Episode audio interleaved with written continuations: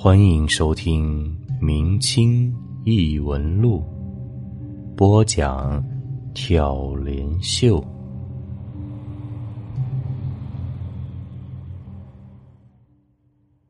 恶僧，这回呀，咱们来聊一个有趣儿的话题，什么呢？佛教。佛教是世界三大宗教之一，其他两个是伊斯兰教和基督教。佛教呢，起源于古代印度，传入中国之后啊，得到了发扬光大和广泛的流传。佛教在历史传承中啊，出现了很多不同的派别，比如大乘、小乘、显宗、密宗，各个派别之间呢有不小的差异。像显宗呢，讲究是修身进佛。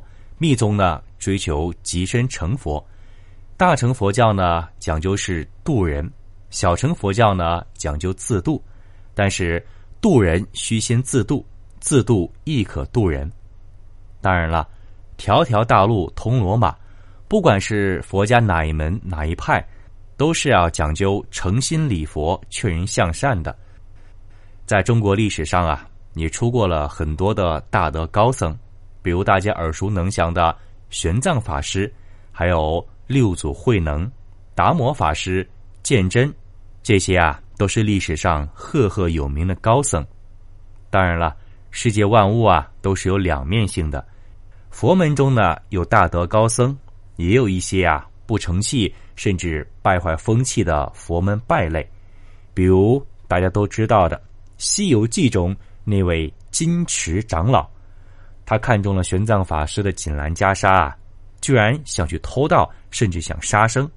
当然啊，最后啊也落了个凄惨的下场。今天呢，咱们就来讲两则恶僧的故事。故事真假与否暂且不论，各位啊，全且听一听，乐一乐。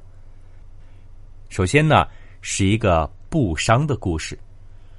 说古代呀。有一个贩卖布匹的商人出去做生意，在一处荒僻的古庙里啊歇歇脚，住宿一晚上。这个寺庙很小，只有一个僧人。僧人呢就对商人说：“啊，施主啊，现在如果有善人信士能帮忙修一座山门，那真是功德无量啊！我们这个小庙实在是太破旧了。”这商人听了，二话不说，答应啊自己出资。僧人很高兴，立刻请布商进入内院。布商见到寺庙的门窗瓦梁都因为年久失修，很残破了。僧人呢，又趁热打铁，提出来说：“啊，您既然已经捐资造山门了，干脆再多出点钱，把这寺庙里里外外啊都修缮一新。”布上一听这话，觉得不太对劲儿，这一下子得花多少钱呢？于是便拒绝了。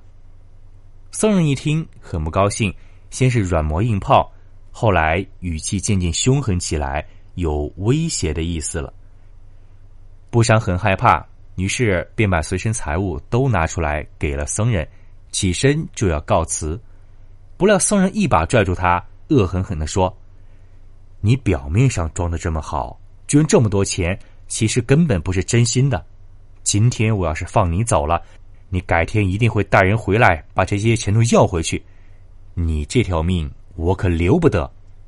说着，拿出一把刀，把布商逼入一间暗室，叫他悬梁自尽。故事的结尾当然是神佛显灵，引来一位路过的军官，救下已经昏死过去的布商，杀了那个恶僧。布商感激神佛保佑，募集很多钱，重修了这座庙。周边的人都来祈福，从此以后香火大旺。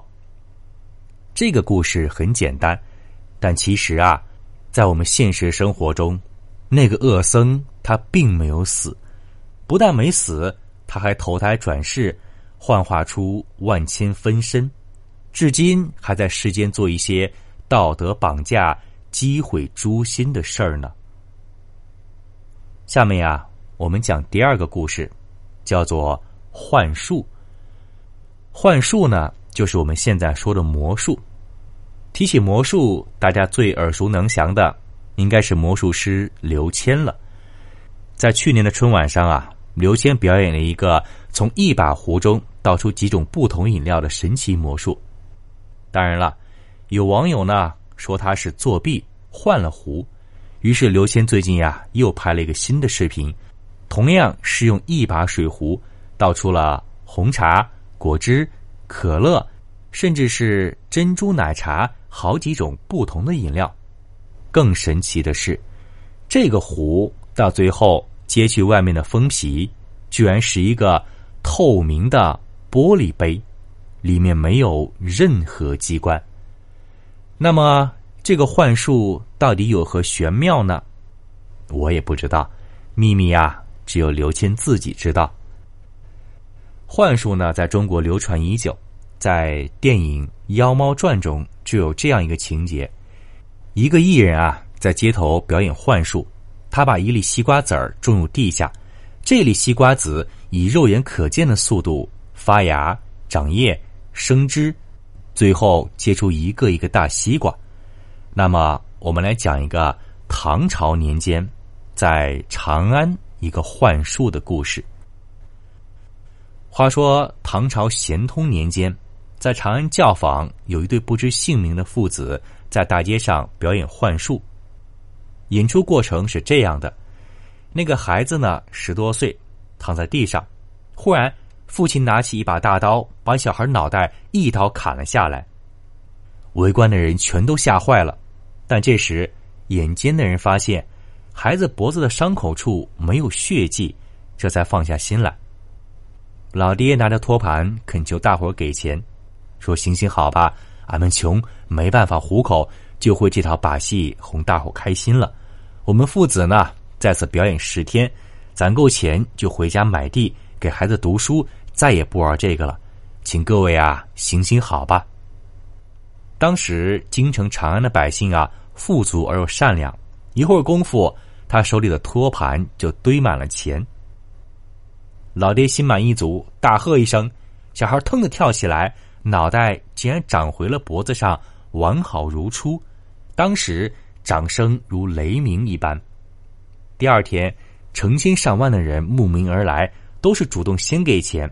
想等着看那惊心动魄的一幕，不料这次孩子掉了脑袋以后，老爹无论怎么叫嚷，他就是起不来了。这下可坏了，老爹强自镇定，心里一琢磨，已经明白了。于是他谦恭的给大家行礼：“诸位，我初到京城宝地，有什么不合规矩的，在这给您赔不是了。我这点雕虫小技，不过是哄人玩的幻术。”请高人高抬贵手放我一马吧，让我表演完，不然我儿子命可就没了。拜托各位了，求求您行行好，放我儿子一条性命，我宁愿拜您为师，终身奉养。拜托，拜托了。老爹这一番话很是真诚，众人却面面相觑，不知谁是他口中所说的那位高人。老爹见没人露面啊，很是无奈，只得继续对孩子叫嚷，但是。孩子还是纹丝不动，就像是真的死了。这时，人群中开始窃窃私语，进而出现骚动。巡街的小丽赶来，喝道：“说，那个谁，你杀人了，跟我们走一趟吧。”老爹辩解道：“说官爷，且等一下，这里有几千人看着，我跑不掉的。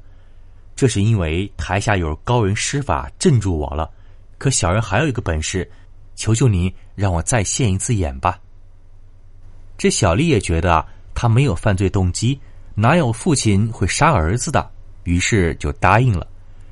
老爹呢，掏出一粒甜瓜子，用刀划开手臂，把瓜子按进伤口内，强忍剧痛，继续喊儿子的名字。孩子还是躺在地上一动不动。只见老爹手臂伤口处的瓜子开始发芽。顷刻间，藤蔓枝叶缠绕，开出了一朵小黄花。紧接着，黄花落地，一只小甜瓜慢慢长大了。老爹垂下泪来，再次环视众人，恳求道：“我本不想杀人，还请高人高抬贵手，放我们一马吧。儿子复生后，我发誓再不踏入京城半步，这样总行了吧？”老爹接着又叫了一声“儿子”。孩子依旧纹丝不动。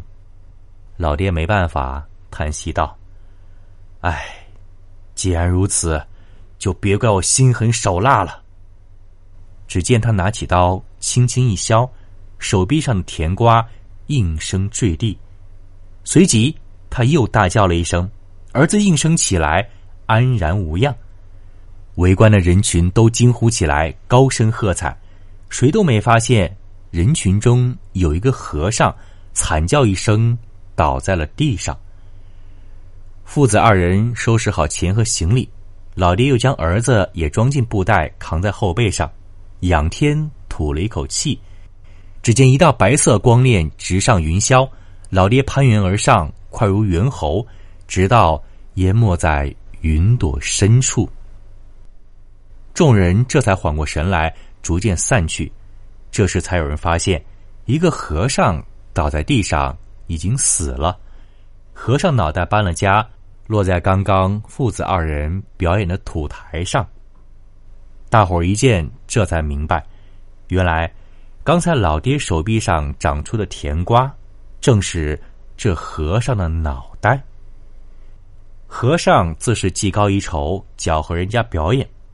人家再三苦求，仍旧不依不饶，不肯罢手。不料强中自有强中手，最后枉送了性命。俗话说啊，世间得饶人处且饶人，无事生非、无理取闹，总会遇到硬茬的。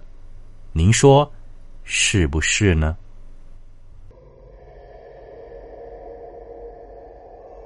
本集播讲完毕，感谢您的收听。